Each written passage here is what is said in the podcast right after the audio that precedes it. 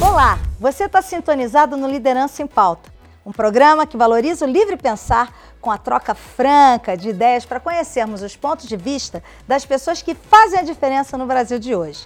Em cada programa, eu recebo empresários, conselheiros, executivos, influenciadores, personalidades, pessoas autênticas, para uma conversa inteligente, com muitos insights, reflexões, bom humor e, claro, uma pitada de provocação. Hoje eu tenho o privilégio de receber um amigo, um guru, uma pessoa que foi para mim um exemplo de vida e que apostou em mim, Cláudio Galeazzi. Querido Cláudio. Você não tem noção como você me deixa feliz de estar aqui hoje comigo. É um prazer, viu, Cláudio? Eu tenho acompanhado a sua carreira de sucesso e acho que eu tive um, uma pitadinha de sal nessa Pô, sua carreira. Você teve muito. Sem ele, gente, eu não era nada. E o Cláudio é o seguinte: ao longo da carreira dele, ele concentrou as suas atividades profissionais em administração e gestão de empresas. Ele foi CEO, membro de conselhos de administração de grandes companhias. E ele já foi CEO de empresas como Artex, Mococa, Vila Romana, Secrisa, Lojas Americanas, Grupão de Açúcar, BRF, entre outras. Foi também presidente do Conselho Nacional do SESI, diretor da Fiesp, vice-presidente da ANFAC, também foi diretor do Museu de Arte Moderna de São Paulo. Além disso, ele é o fundador de uma das grandes empresas de reestruturação do país, a Galeazzi Associados, e atualmente ele é membro do Conselho de Administração do Banco PTG Pactual e da Smiles. Cláudio, já falei para você, assim, eu fiquei super encantada quando você é, resolveu vir aqui falar, né? Até porque eu sei que você evita. Eu fui. Você foge desses momentos, o que então para mim é mais um motivo de grande confiança. E eu queria começar a nossa conversa aqui é, fazendo assim uma ida lá para trás. Sempre eu começo o nosso programa aqui perguntando como que você era quando você era criança, adolescente. Se era bom aluno, se era de aprontar. Conta pra gente como é que você era criancinha. Bom, né, lá atrás eu nasci no Rio de Janeiro, mas vim para São Paulo quando eu tinha sete anos. Ah. Consequentemente, a minha criação é paulista. Né? Certo. E na minha infância, eu detestava a escola. Jura? Nossa, aliás, na minha infância não, a minha vida toda, estudar atrás de uma carteira no, numa escola, numa faculdade, para mim é terrível. Eu sei que o que eu fazia, eu não gostava muito de esporte naquelas épocas. Posteriormente, obviamente, eu comecei a fazer muito esporte. Né? Eu me lembro, na época que a gente se conheceu lá no GPA em 2008, você malhava pra caramba. Malhava muito, né? Agora não, agora modero, tá certo? Mas uh, eu lia muito, desde pequeno, desde os 10 anos eu lia muito e de tudo. Tudo que você possa imaginar, eu lia. E eu vivia aquele meu mundo dentro dos livros, das histórias que eu lia e, e lia livros também com bastante profundos, né? Ah. Essa, é, bom, quanto a estudar, bom aluno, era péssimo aluno. detestava a escola. E é, eu, com 16 anos, eu fui para os Estados Unidos e meu pai me mandou para Arizona. E eu fui lá no Arizona State College, que hoje é University of Arizona, uh -huh. numa cidadinha pequenininha chamada Flagstaff.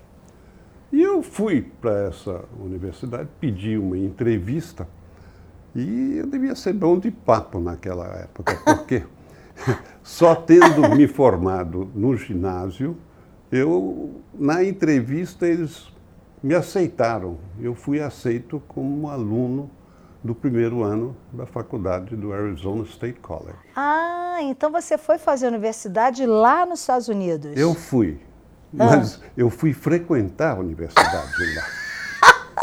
Eu não fui estudar, eu fui frequentar. E fui aceito. E, obviamente, aquela coisa de ir para as aulas, correr de uma, uma sala de aula para outra não era muito aquilo que eu gostaria de fazer. Eu aproveitei aquela passagem pelo Arizona e pela universidade ah, para fazer viagens naquilo que se chama hitchhiking, né? Ah. que pedir carona, que naquele tempo não tinha problema Não nenhum. tinha. E eu fazia então esse hitchhiking. Eu visitei Nevada, New Mexico, México, né? fui até a Califórnia, sempre pedindo carona. Eu e um amigo meu, né? um outro estudante estrangeiro que estava lá.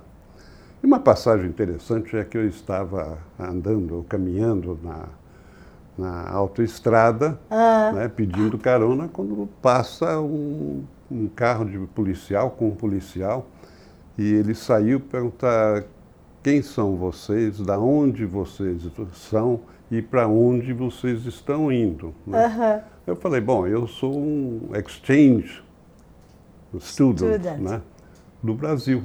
E o outro é, e eu sou havaiano, né? Os dois estudando na Arizona State College. Aí ele olhou assim para o nosso sapato e falou assim, por que, que vocês estão usando sneakers, né? Que é a palavra para tênis, né? Que é andar silencioso, né? Sneak. E eu falei, ué, porque é mais confortável. Naquela época você usava o tênis ou sneakers para praticar esporte, né? Não para andar normalmente como se usa hoje, né? E ele ficou desconfiado que nós estávamos usando aquilo para roubar, né? Para entrar em Olha. casa ou alguma coisa. Aí batemos um papo, bom de papo, ele acabou nos convidando para jantar na casa dele. É mesmo. Nós fomos jantar na casa dele, espetáculo, né? Ele com a família, né? com a mulher, os filhos, né? Nos serviu vinho, na- naquela época, assim, servir vinho era uma coisa bem estranha, né? Em homenagem aos estrangeiros que nós éramos. Aí ele perguntou, aonde vocês vão dormir? Aí nós falamos, nós vamos dormir no, no parque, nós temos um sleeping bag, né? E vamos dormir no, no parque, ou aonde der, tiver uma conversa. Eu falei, ah, vocês se incomodariam de dormir na cadeia? Aí nós olhamos um para o outro e falamos assim, cadeia? É, cadeia. Bom, a história se resume no seguinte, nós fomos para a cadeia, obviamente dormimos na cadeia, Aham. e, obviamente, que as grades abertas para nós, né? E dormimos muito bem, né? Depois de me acostumar com aquela, aquele ambiente. O bom da história é que de manhã nós comemos um breakfast, né? Com ovos, bacon, ah, leite, né? Tudo. E tudo que tinha direito do, do, do café da manhã do americano, né? Então essa foi uma passagem folclórica. Bom, Ah, isso é muito legal, né? Quando essas coisas acontecem que não estão programadas, né? Não, definitivamente não estava. Bom, foi a primeira vez que eu dormi numa cadeia, ou estive numa cadeia mesmo durante o dia, né? Mas foi, foi, foi bom, foi uma experiência boa. E você de lá, você fez universidade, você acabou indo para esse mundo de administração, ser executivo, empresário. Como é que surgiu essa veia onde você ficou notório e conhecido aí no Brasil? Deixa eu terminar a parte dos estudos. Vai lá. Bom, no fim, depois de um ano, eu saí da. Saí não, eu fui convidado a sair da faculdade porque as minhas notas eram as piores possíveis. Eu fui para Nova York, trabalhei lá numa companhia de importação e exportação, né? E peguei uma, peguei um, um, um trem e fui para Boston. Chegando em Boston, peguei carona outra vez e fui para a University of Massachusetts, lá em Amherst. Eu fui lá, pedi uma entrevista com o admission officer. Aham. Fui lá, bom, história curta, encurtando a história. Eu saí de lá aluno da Universidade de Massachusetts, Nossa. independentemente do meu currículo escolar anterior. Mas lá, mais uma vez, eu não, não me acostumava de ir para aula. né? E sempre continuei lendo muito, né? Sempre lendo. Então, a minha educação, Ela é- digamos assim, foram as leituras, né? Ler desde Plato, desde a, da, da, dos poetas da língua inglesa, né? É, que eu gostava muito, né? Nossa, Então, o meu background de cultura foi autodidata, né? Aham. E aí, E não me formei. E aí não se formou? Não, não me formei. Eu sou. Eu tenho. Aí eu vim para o Brasil, obviamente, fiz um curso de técnico de contabilidade. Aham. Então, eu- quando me perguntam o que, que você é, eu sou contabilista. né? Porque eu não posso dizer que eu sou contador, né? Porque É eu, eu sou contabilista. Né? Aí ninguém pergunta mais o que, que você é. Nossa, e aí quando você voltou para o Brasil, ok, fez o curso de contabilidade, você já entrou, começou a trabalhar em algum lugar? Como é que foi esse seu início de, de carreira? É, voltei para o Brasil e, na sequência, casei. Com 22 anos, casado. Muito novo, tá certo? Muito novo. Inexperiente. E fui trabalhar numa empresa de produtos químicos, uma empresa americana, como vendedor. Eu saía com uma pastinha debaixo do braço, né, para vender. Mas, como eu gostava de ler, eu logo me influei, quer dizer, aprendi ah, com esforço, obviamente, Claro. né? lendo efetivamente tudo que eu podia ler sobre aqueles produtos que eu tinha que vender. Olha, Né? Aí, bom de papo naquela ocasião. Hoje eu não sou mais, mas naquela, naquela época eu era um enrolão. E eu então ia para as empresas, conseguia ah, vender. Né? Eu tinha cara de criança, né, com 22 anos. Era moleque diante daquelas pessoas de muito mais experiências né, na- na- nas empresas, mas consegui me dar muito bem. Comecei a vender muito e ser o melhor vendedor Aê. da equipe. De lá eu passei para ser gerente de vendas de um setor, não da gerente total, e na mesma sequência acabei sendo diretor da, de vendas da empresa. E continuo dizendo, bom enrolão, eu acabei sendo diretor-geral da própria empresa no Brasil e na Argentina. uau! Foi uma carreira assim muito rápida, né? Que me estimulou muito. E eu tenho, obviamente, a minha carteira de trabalho desde aquela época que retrata claramente essa evolução em mais ou menos três anos, três a quatro anos. Nossa, Cláudio, que Foi legal, assim o hein? início da minha carreira. E aí de lá você você continuou eh, nesse mundo como executivo ou você já pensava em ser empresário, empreendedor? Olha, coisa que nunca me passou pela cabeça era vou ser médico, vou ser farmacêutico, vou ser engenheiro, vou ser qualquer coisa. Nunca pensei nisso. Ah, e uma coisa que, que mais ou menos me motivou a ir para o mundo empresarial foi quando eu li a trilogia de Theodore Dreiser, que foi escrito em 1914, 1915, mais ou menos, que são três livros, né? The Titan, The Financier and The Stoic. Quer dizer, o... e nessa leitura era um romance ah, muito bem escrito, né? Da época, obviamente. né? Sim. que foi escrito lá em 1914, 15 por aí, ah, era de um financista que ele começou a trabalhar, virou um milionário financista, ah, fundou empresas, etc., e quebrou. E quebrou e depois foi para Chicago, onde ele reiniciou tudo novamente, né? Não era um personagem muito bom, não, mas a, a história para mim fascinou e eu falei, ah, eu vou querer ser um businessman. Tá. Foi assim que me motivou a, a, a entrar no mundo dos negócios. Entendi. E aí, por exemplo, depois de lá da, dessa indústria química, você, bom, você saiu para algum outro desafio? Você fez o quê? Você... Bom, eh, eu saí para um desafio, quer dizer, eu fui, continuei trabalhando, tá certo? Eu fui contratado por uma multinacional. Veja bem, eu não tinha um diploma, né? Aham. Dizer, então, tudo autodidata, tudo que eu fiz. E continuo sendo autodidata, né? até hoje. Não, eu fundei uma empresa.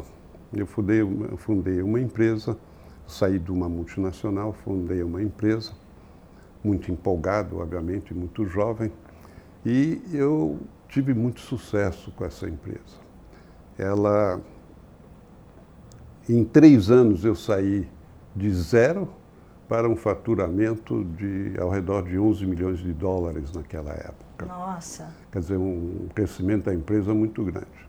E, obviamente, o ego subiu, a vaidade subiu, tudo que é errado aconteceu de um, num ser humano, né? Quer dizer, você tem vaidade, tem ego, ah, É.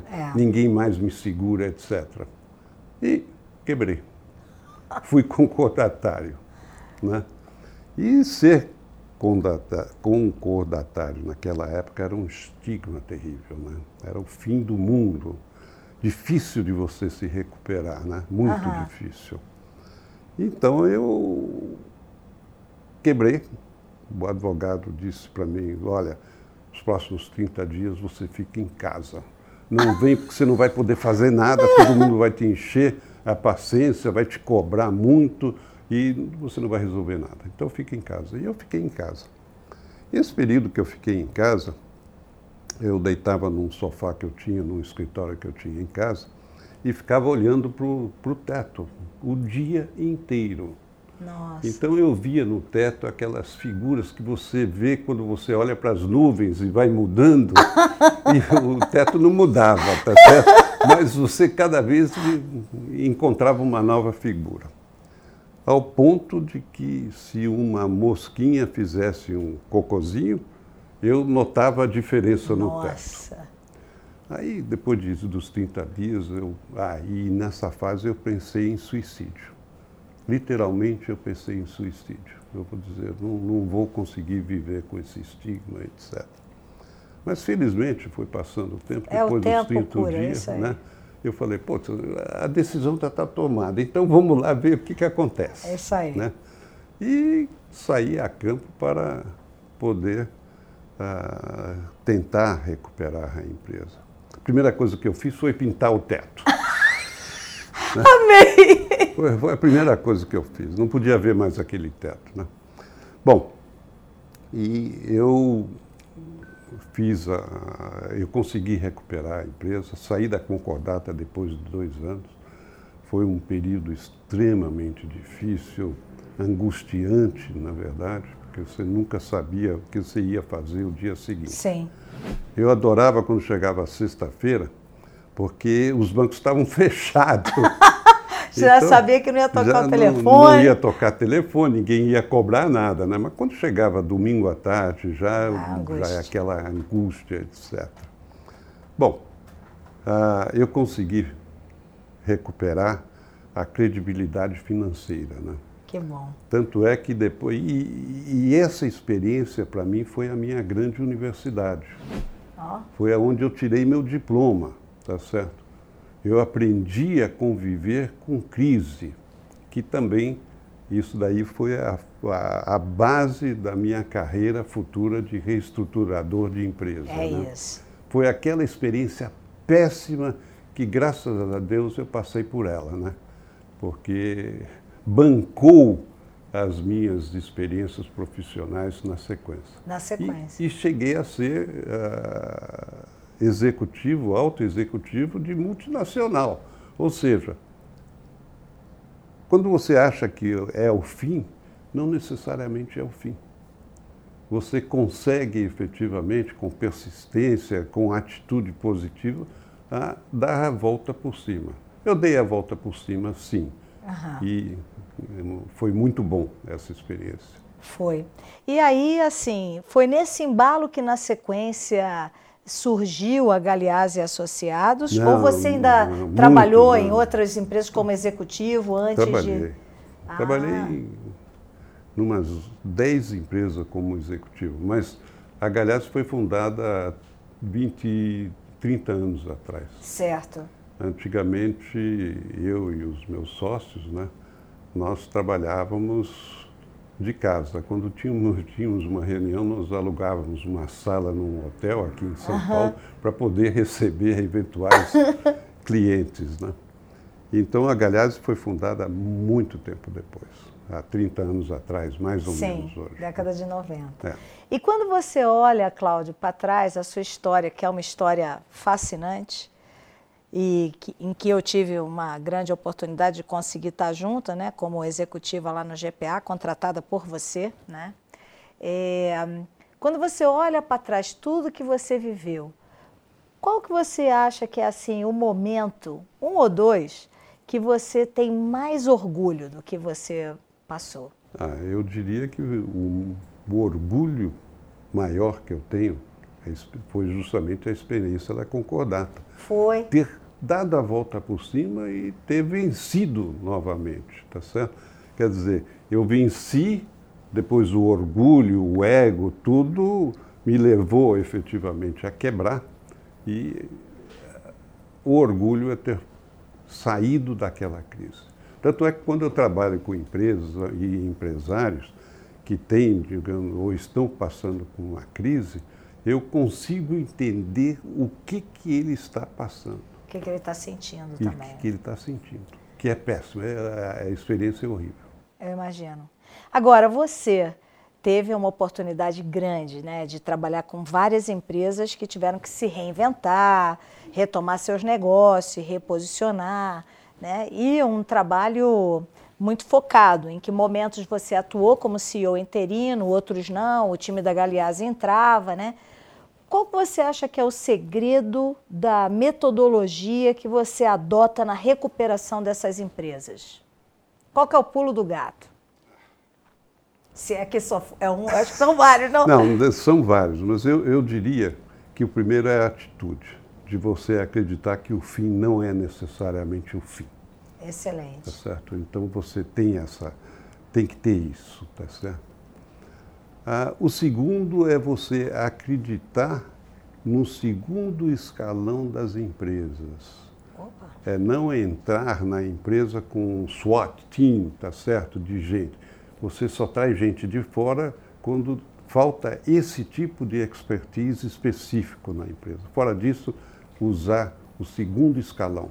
Normalmente, o segundo escalão sabe pelo que a empresa está passando, sabe o que tem que ser feito, mas não sabe como dar início ao fazer, por vários motivos. Pode ter uma pressão em cima que não Sim. permite que ele se desenvolva, o medo de ele se expor falando, é melhor uhum. ficar quieto, tá certo? Então, é acreditar nesse time, é acreditar nesse time e, e motivá-los efetivamente para que eles uh, abracem o projeto de recuperação da empresa. E aí eu falo duas outras coisas. Você tem que formar um time pretoriano com essas pessoas de dentro. É né? isso aí, time Mas, pretoriano, me lembra disso. É, eu sempre uso esse termo, né, que é a guarda pretoriana. São aqueles que aceitam e abraçam o projeto de recuperação. Né? E aí, outro ponto também, é que eu não acredito em gênios. Você tem gênios dentro da empresa, né? sabe tudo, tá, tá, mas lidar com pessoas, lidar com crise não são bons. Eu sempre escolho aqueles que têm liderança e carisma. Com liderança e carisma, ele supre tudo o resto. E ele motiva as pessoas e convence as pessoas a também abraçarem a, o projeto. Agora, falo também o seguinte dos insubstituíveis. Eu não gosto dos insubstituíveis. Né? Você diz na empresa, não, ciclano, a gente não vive sem ele.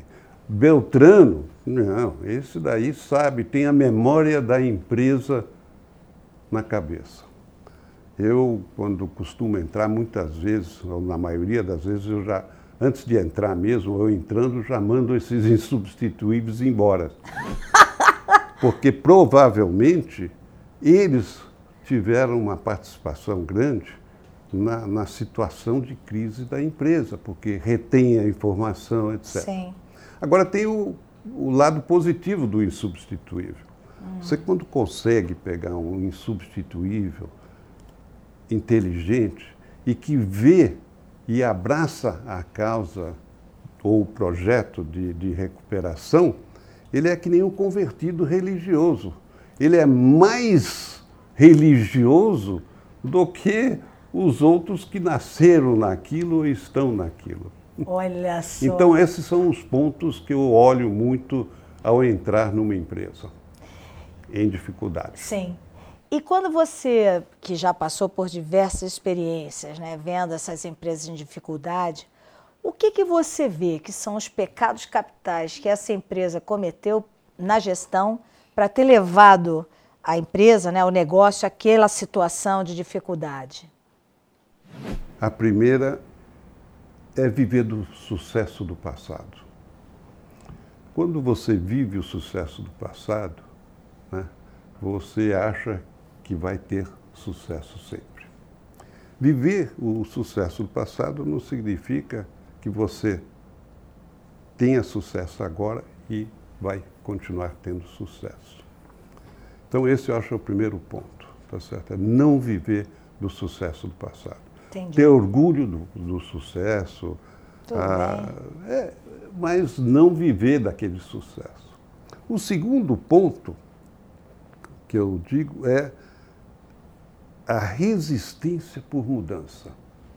Normalmente, quando você uh, tem sucesso no passado, você cria toda uma aura desse sucesso e a resistência de mudança é uma característica humana, mas no Sim. empresário é muito forte. Ele não gosta muito de mudanças, né? A Kodak é um exemplo típico Sim. disso, né? Que acho que a maioria conhece a história, O né? é isso? É isso. Eles, eh, eles inventaram a câmera digital, tá certo? Mas acreditavam que o sucesso do passado ia levá-los para o sucesso do futuro e quebraram. É isso. né? Então, esse eu acho o segundo ponto, que é Pecado capital. a- exatamente. Muito bom. E hum, eu adorei o que você falou aí nessa questão da quando você eh, olha o time para montar e você falou, ó, eu gosto do cara do, do executivo ou da liderança que é uma liderança carismática, porque eu acho que através disso esse, essa liderança consegue motivar os outros. Além dessa característica no que seria um executivo habilidoso, que outras características você acha que tem que ter um executivo habilidoso para ser um bom líder numa empresa? Olha, na minha opinião, são duas. O primeiro, ele tem que saber escutar. Uau. Ele tem que saber escutar. É, e você deve ter visto isso lá no, no, no Pão de Açúcar, né, quando nós Isso. trabalhávamos juntos lá, de que muitas vezes tem um problema. E você, como executivo, no meu caso era CEO, você formula uma solução. Você está convencido dessa solução. Se você entra na reunião, você fala o problema e já dá a tua ideia de solução, você acabou com a reunião. Porque normalmente as outras pessoas se acanham de ir contra. Né? É, é difícil, eu entendo isso. É difícil. Então eu aprendi o seguinte: ao entrar na reunião, eu falo do problema, eu estou falando especificamente de um problema, né? Eu falo sobre o problema, mas eu não digo nada. E eu deixo que a equipe debata e chegue com som. Gente, você não imagina quantas vezes que se eu tivesse implementado a minha solução, eu quebrava a empresa. Né? Quer dizer, não é, deixa os outros falarem, tá certo? É a, vaidade de você falar, você inibe as pessoas, né? Esse diria assim, eu, o Jorge Paulo contou uma história, eu acho que silêncio é mágico, né? O Jorge Paulo contou uma história que eles compraram uma empresa, é mais ou menos assim, e os números são mais ou menos, é só para contextualizar. Né? E eles compraram uma empresa que tinha um prédio em Nova York, né? um prédio que estava alugado, não sei o quê. E eles disseram, "Puta, o que, que nós vamos fazer com esse prédio? Isso nas palavras do Jorge Paulo. Certo. Então, putz, vamos vender, vamos vender, fizemos uma avaliação tal, vamos lá vamos ver se o, o, inquilino, o inquilino compra. E foram lá e ofereceram, ó, nós queremos vender esse prédio. E o inquilino, que já estava sabendo que eles iriam lá, ele chegou assim, ó, eu pago 5 milhões de dólares e não discuto, e vou pagar em dois anos. E eles estavam com avaliação e eles pensavam em 3 milhões. Então imagine se eles chegassem lá e dissessem, eu estou vendendo por 3 milhões. E o cara falou 5 milhões em dois anos. Aí eles falaram, a gente tem que pensar, vamos sair e tal.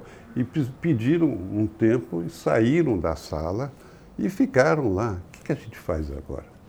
Nós não podemos simplesmente aceitar. Então vamos criar um problema. Vamos pedir que seja pago à vista e não em dois anos. Né? E voltaram lá, disseram isso e saíram com dois milhões a mais. Ou seja, ficaram quietos, o silêncio. Então, a habilidade de você escutar, a habilidade de você não se precipitar, esse, então, eu acho que é uma das habilidades muito grandes. Do executivo. Do executivo. A outra habilidade, ao meu ver, obviamente tem muitas, tem tá muitas, certo? Né? Mas algumas se destacam. Ah, é saber delegar. Saber delegar é difícil, muito difícil. A, a, maioria das pessoas não sabe quão difícil é você delegar para outras pessoas tarefas que você está fazendo. É uma arte. É uma delegar arte. é uma arte. Tem que saber delegar. E no, ao delegar, obviamente, você está dando oportunidade às pessoas a crescerem.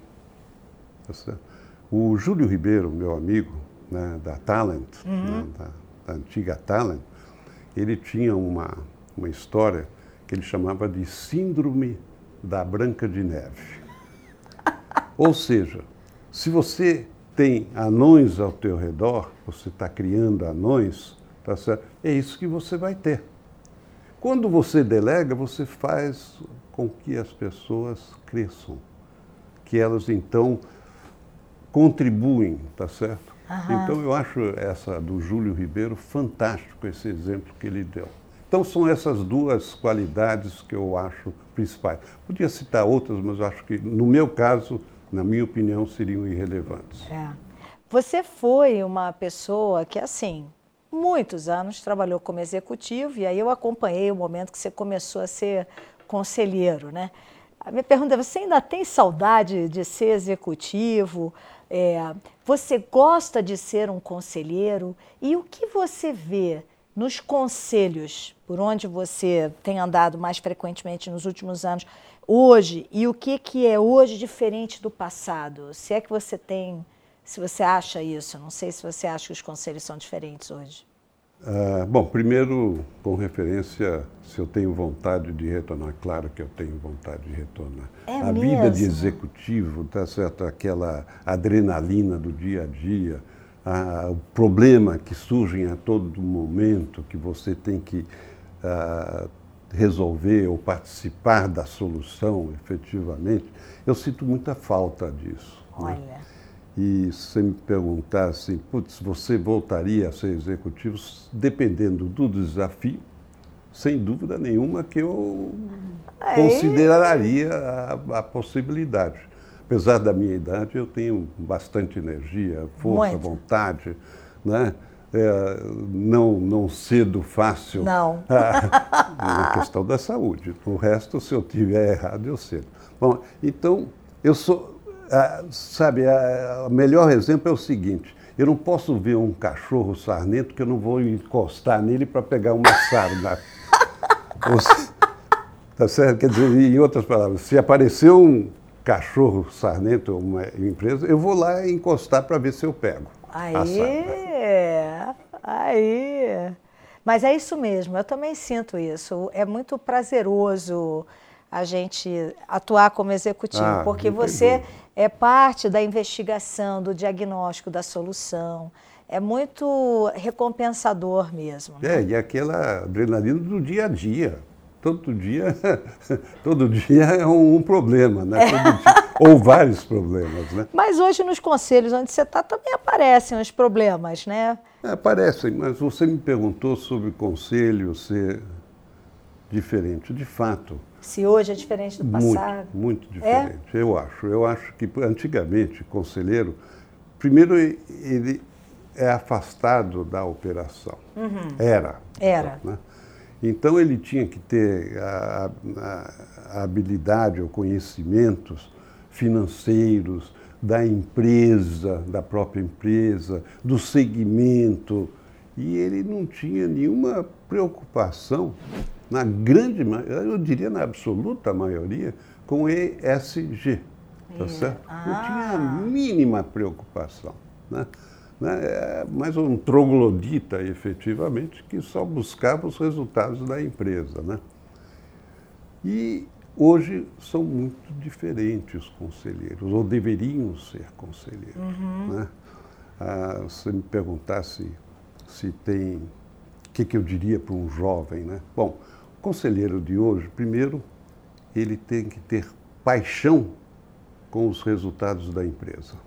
Muito né? bem ele tem que ter conhecimento do segmento em que a empresa atua. Ele tem que escutar, sem dúvida nenhuma, saber escutar. Ele tem que ter autoconfiança também, mas não autoconfiança transbordando. Né, na medida certa, na né? Na medida certa, tá certo? ele tem que ter uma visão estratégica da empresa para que ele possa contribuir e sugerir oportunidades para o futuro. Né? E, obviamente, ele tem que ter, hoje em dia, ah, politicamente correto, ele tem que ter. Ah, ele tem que pensar nas responsabilidades sociais. Né? de, de, de ambiente né? Isso. e de governança. Então, é um, é um bicho diferente do conselheiro antigo. É. Muito interessante, adorei você ter falado isso, porque eu também que estou em conselhos, eu percebo que vários temas que antigamente dominavam 80% do tempo da reunião, principalmente os temas financeiros, hoje isso é o retrovisor, né? Normalmente isso domina 30%, 20% do tempo. O restante, graças a Deus, as empresas estão de fato trazendo para a pauta essa visão de inovação, de ESG, de fato, porque no fundo é o que traz essa longevidade aos negócios, né? Muito bom, Cláudio, muito bom. E ó, eu queria agora falar um pouco sobre cenário atual, né? E quando a gente fala sobre o, que a gente está vivendo, acredito que você, assim como eu, está vendo um mundo por conta até da pandemia, de muita instabilidade econômica, social, enfim. Lideranças políticas que vão, às vezes, para um quê de polarização, né? E que isso não facilita, muitas vezes, o, o ambiente em geral onde a gente vive e o ambiente dos negócios, né? Na sua opinião, o que você acha que nós, empresários, executivos, conselheiros, podemos fazer para, de maneira prática, a gente conseguir talvez mudar essa realidade e trazer um pouco mais de efetividade, melhor condição de trabalho né, no, no ambiente econômico que a gente vive? A situação, você mencionou que a situação é de instabilidade, uhum. né? com problemas profundos financeiros, sociais.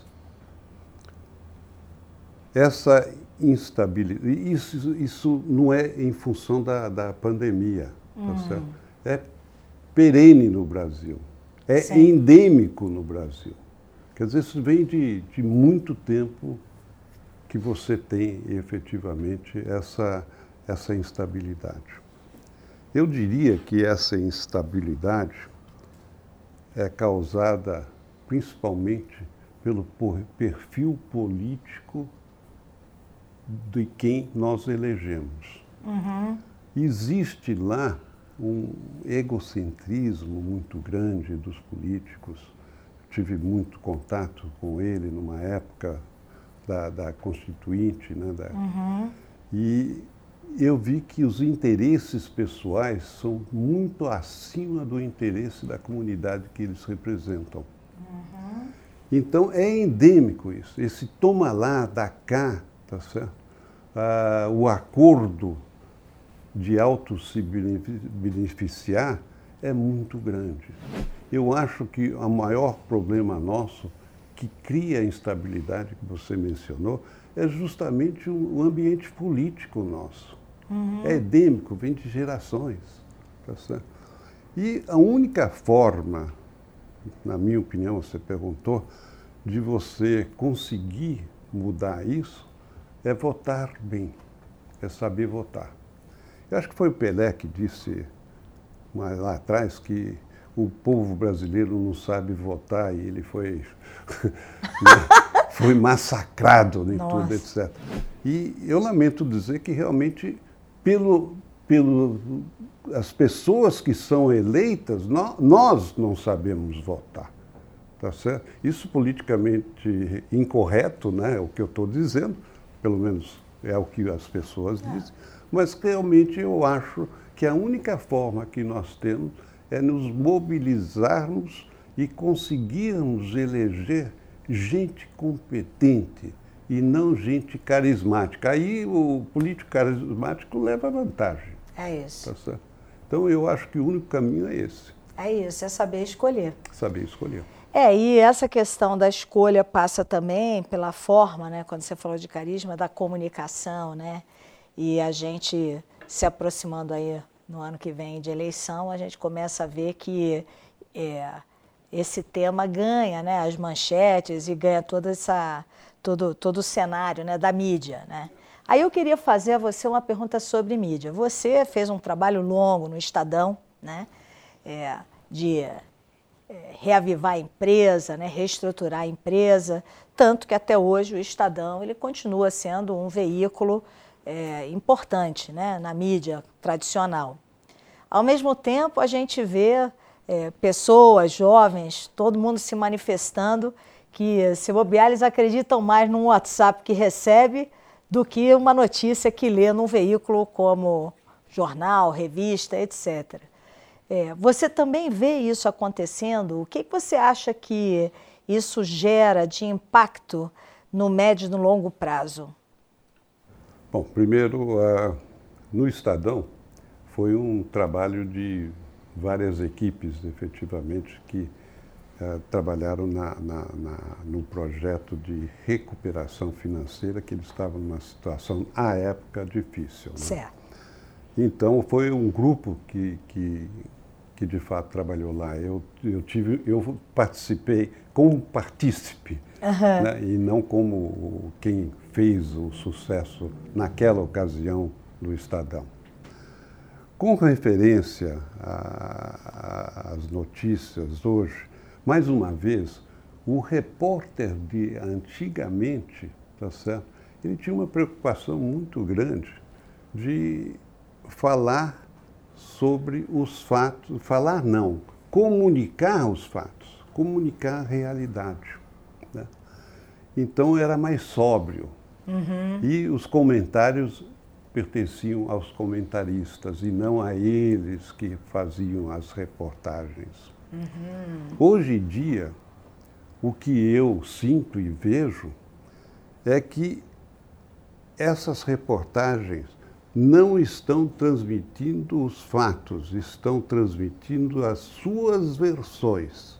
Hum. Muitas vezes influenciado pelo posicionamento ideológico. Hum. Então não são verdadeiras, independente de que ideologia. Sim, tá sim. São, não são verdadeiras. E, obviamente, pessoas com um mínimo de inteligência começam a desacreditar a mídia, televisão, tá certo? as novelas, tá começa a desacreditar. Então eu acho que a mídia está desacreditada. Uhum. Né? O que pode ser feito, eu realmente não sei. Né? Ah, o que pode ser feito. Mas é, é, eu vejo com tristeza isso. Tá certo? Então você mencionou que as pessoas vão muito pelo WhatsApp, tá certo? É, o WhatsApp transmite a mesma coisa que a mídia, tá certo? Versões. né? É isso aí. E com certeza as consequências de longo prazo é difícil prever. É, né? Não, eu concordo com você, é difícil prever. É. Um outro tema que eu vejo também, que até por conta talvez de toda essa questão de SG tem vindo muito à mídia, é essa questão da diversidade, diversidade e inclusão, né? Onde eu leio muitas matérias, inclusive objetivas, trazendo pesquisas e falando sobre o que, que a diversidade agrega né, de resultados. Tem várias pesquisas que falam isso. Empresas mais diversas acabam sendo empresas que têm melhores resultados. Ao mesmo tempo, a gente tem uma outra banda, um outro grupo de pessoas que tem falado muito: ah, mas essa questão de diversidade, inclusão, não é meritocrático, está cuidando do coitadinho, né? É, a própria Magazine Luiza, né, quando fez lá o programa deles de trainee de negro, muita gente criticando. De novo, é como se a gente tivesse duas opiniões, dois movimentos, né? O que, que você pensa sobre esses dois movimentos? Olha, primeiramente, a definição de diversidade. A definição de diversidade no contexto social. Hum. É tentar criar a convivência de pessoas diferentes, etnia, a Gênero. Preferências sexuais, Isso. tá certo? Ah, enfim, é tentar fazer com que pessoas diferentes vivem, vivam no mesmo espaço. Essa, para mim, é a definição. Isso. E aí você tem várias coisas, né? Uma é que tem empresas que aderem totalmente em função do lucro. Eu acho muito válido porque a empresa tem que procurar lucro para os seus acionistas, tá Sim. certo? Mas uh, cria-se um oba-oba muito grande sobre a diversidade, tá certo? E a diversidade, ela tem a influência que vem de gerações. Tem regras, tem comportamentos. Tá tem várias uh, coisas que até hoje e durante algum tempo elas vão uh, influenciar a diversidade.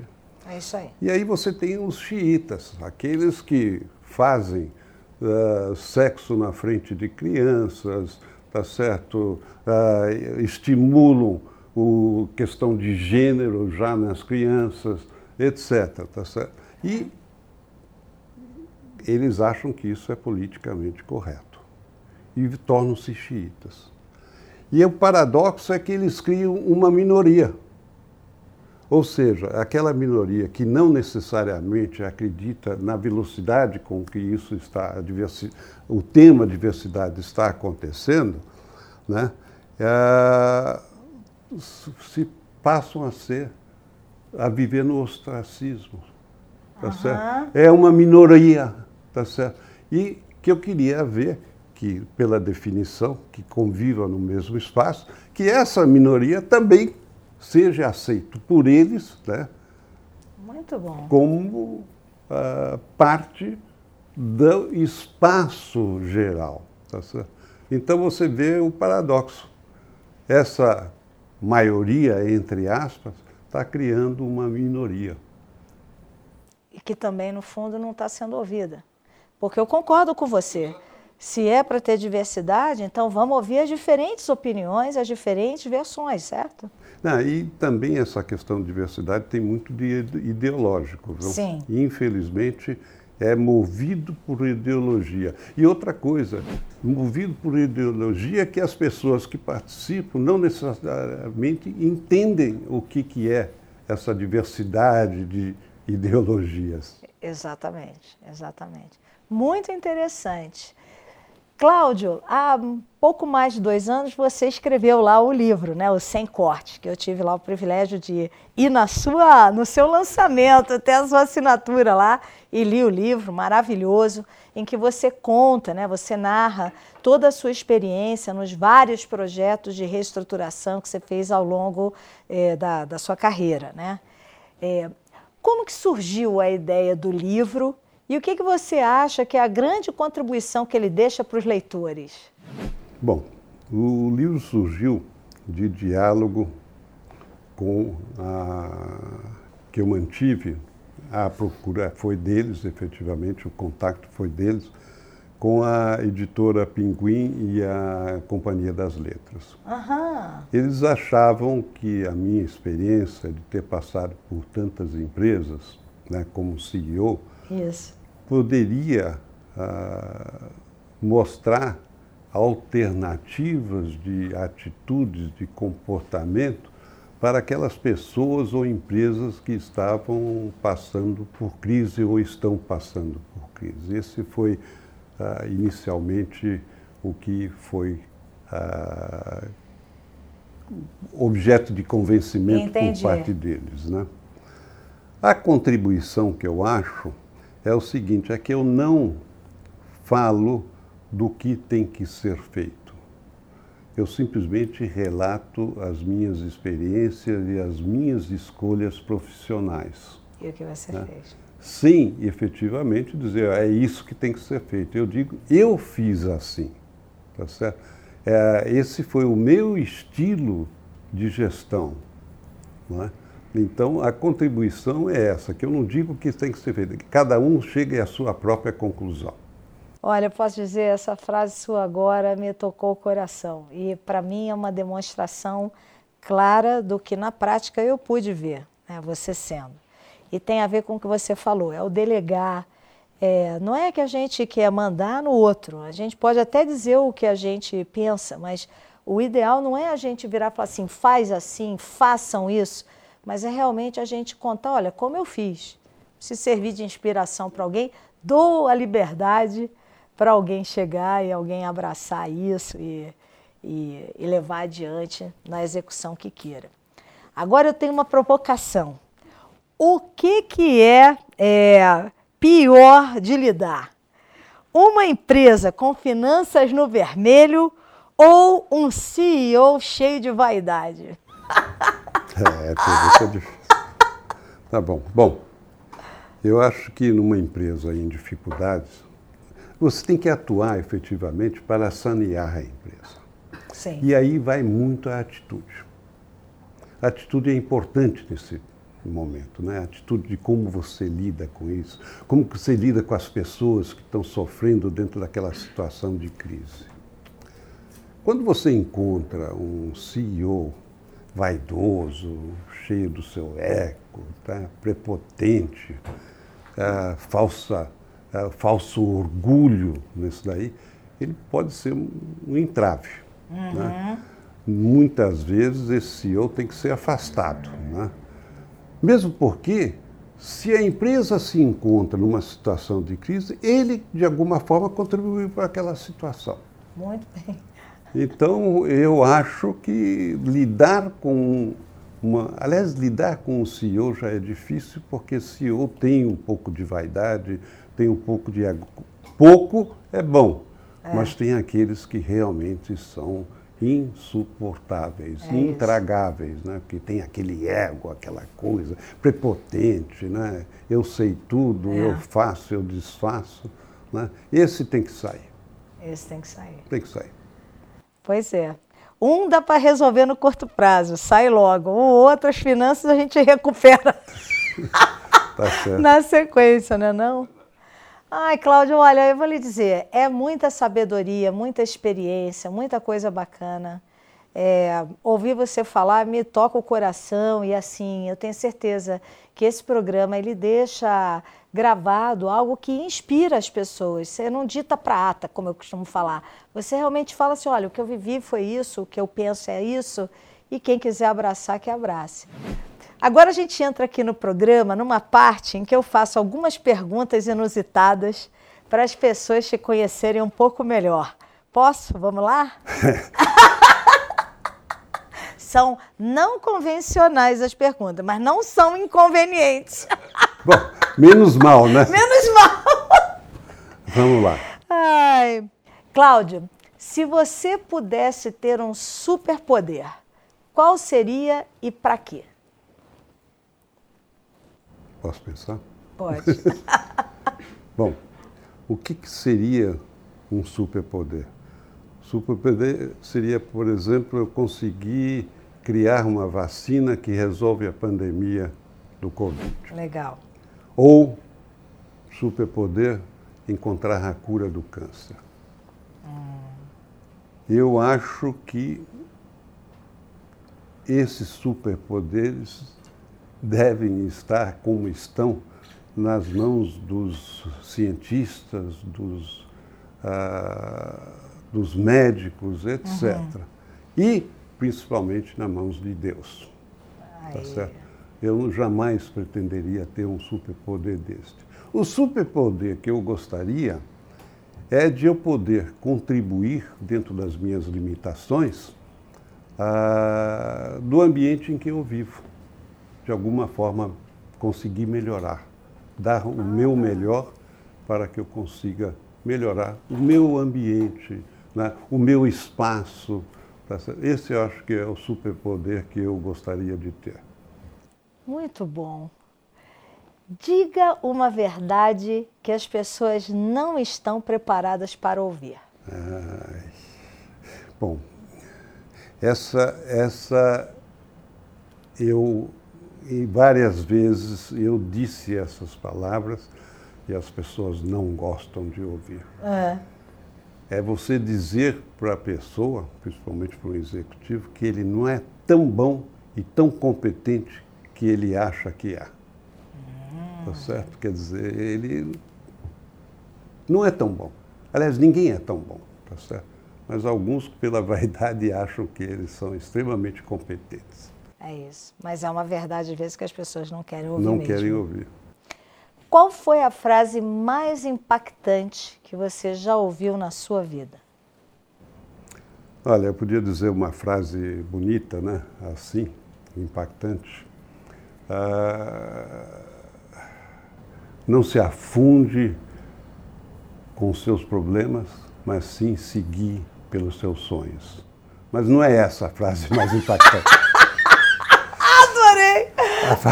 A, a, frase mais impactante, no meu caso, tá certo, foi quando eu entrei na concordata e o advogado disse assim, em poucas palavras, eu não vou repetir a palavra dele, que é muito feia, mas ele falou assim: Você quebrou. Para mim foi o mais impactante. Olha só. É. E gerou, sem dúvida, várias reflexões que você gentilmente compartilhou aqui conosco. Se você pudesse ser uma pessoa diferente por um dia, quem seria e por quê? Eu seria a mesma pessoa, mas tentaria melhorar essa pessoa. Muito bem, muito bem. É, diga uma coisa que você gostaria que soubessem sobre você, mas que ninguém sabe, porque você está em tudo que é lugar, né? Tem muito escrito sobre você. Mas me conta pra gente algo que as pessoas não sabem e que você gostaria que a gente soubesse sobre não, você. as pessoas, o que eu gostaria que elas soubessem que durante a, a minha carreira eu tive que fazer muitas redundâncias nas empresas, né? cortes de pessoas. E aí eu recebi pela mídia né, o apelido de Galhaz e Mãos de Tesoura. É isso. Eu gostaria de dizer que eu não sou aquele monstro né, que sai cortando por aí empregos, etc sempre tiveram essas redundâncias uma finalidade muito especial, que seria a de recuperar é a empresa, recuperar ou manter os empregos dessas empresas que está prestes a quebrar.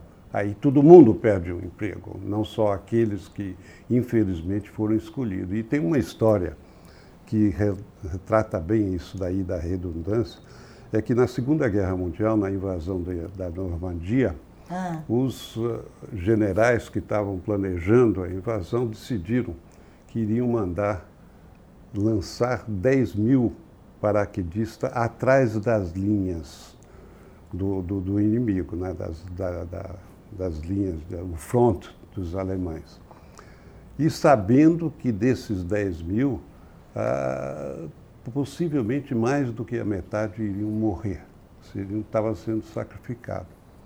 Mas eles estavam pensando, claro, lamentando os 10 mil, Mas eles estavam pensando nos 100 ou 150 mil que iriam ser salvos em função certo. dessa decisão extremamente difícil. Aí o difícil é você ser um dos paraquedistas, né? É isso, exatamente. Essa é, essa é a dificuldade. Mas é isso mesmo. Cláudio, para ser feliz, você precisa de? Saúde e amor daqueles que me cercam. Aí, você é muito amado. Todo mundo está em volta de você, te ama muito. Tenha certeza Ah, disso. que bom. Se você voltasse no tempo e encontrasse a sua versão, o Claudinho criança, o que, que você diria para ele? Bom, conhecendo o adulto, Agora é fácil, né? não, eu, eu diria muitas coisas, mas o principal, até mesmo pela minha carreira, ah, pela situação de quebrar, eu diria assim: não seja tão duro com você mesmo. É isso. Muito bem. Ser líder é?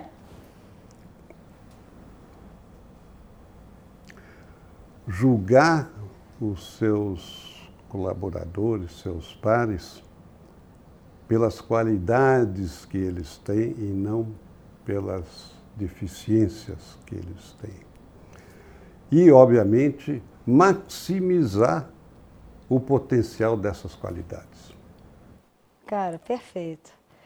E sou uma observadora é, viva, que foi isso que você sempre fez. O Cláudio, gente, ele é aquele cara que é impressionante, até já escrevi sobre isso, que ele s- tinha um olho clínico, sempre teve, de reconhecer quem era a melhor pessoa para fazer aquilo. E você falava isso, você falava assim, olha só como essa pessoa tem isso aqui de bom. Ele sempre chamou atenção ao que as pessoas traziam de bom, em vez de ficar falando de tudo que é o gap, É verdade. né? Então, poxa, é maravilhoso. Cláudia, eu não tenho como te agradecer. A gente chegou aqui ao final do, do programa. Mas eu quero dizer assim, foi maravilhoso. Obrigado. foi bom para você estar aqui? Eu Foi bom você- para você também? Para mim foi ótimo. Adorei. É. Muito aprendizado, muito feliz de, de tudo que você falou. Assim, é, tão simples e tão poderoso. É, é o que eu posso dizer. Te agradeço muito pelo seu Muito tempo, obrigado, viu? Claudinha, dessa oportunidade, tá certo?